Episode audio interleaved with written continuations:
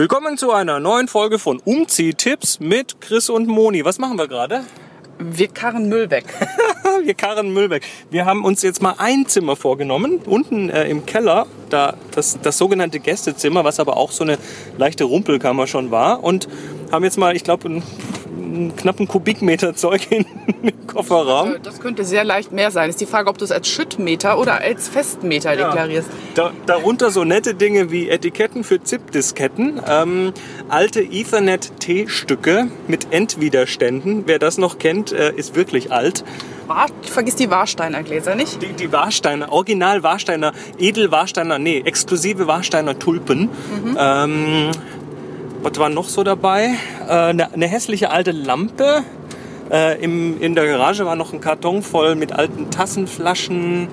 Steht da, glaube ich, schon inzwischen seit, seit ja, sechs Jahren oder bei, so. Beim Hochheben blieb der Boden des Kartons stehen. ähm, und da war noch, Moment, Moment, jetzt ist es gleich wieder, ist es gleich wieder da. Ne, es ist wieder weg. Ach, frag mich in zehn Sekunden. Äh, Skistöcke. Tennisschläger, das war's. Tennisschläger drei Stück. Ähm, ich schaue mal nach hinten, noch Kartons ohne Ende. Also oh, äh, Plastikformgartenstühle, auch genau. sehr, sehr gern genommen. Also das ist jetzt gerade so unsere, genau, die Plastikstühle für, für draußen, Liege, Liege, Plastikliegestühle. Also ähm, Tipp für alle, die mal irgendwann umziehen wollen, vorher mal ein paar Mal zur Halde fahren und oder zur Restmüllverwertungs... Nee, Sonder... Nee, egal. Ach ja, Sondermüll. Es sind auch noch ein paar alte Ölkanister und so.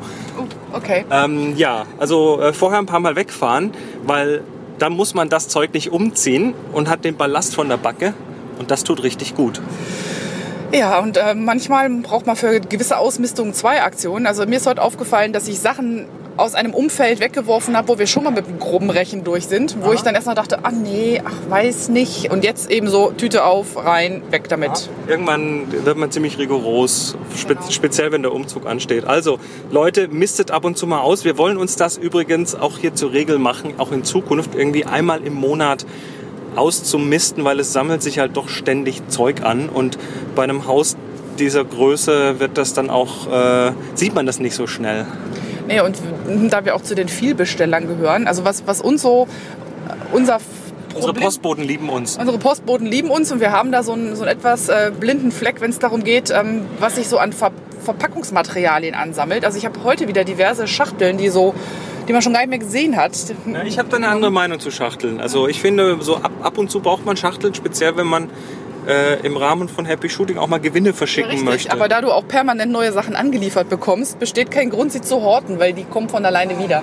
Mein Gott, wir, wir outen uns hier als hemmungslose Kon Konsumeristen. Ähm, in diesem Sinne wünschen wir euch was. Macht's gut. Ja, bis dann. Ciao.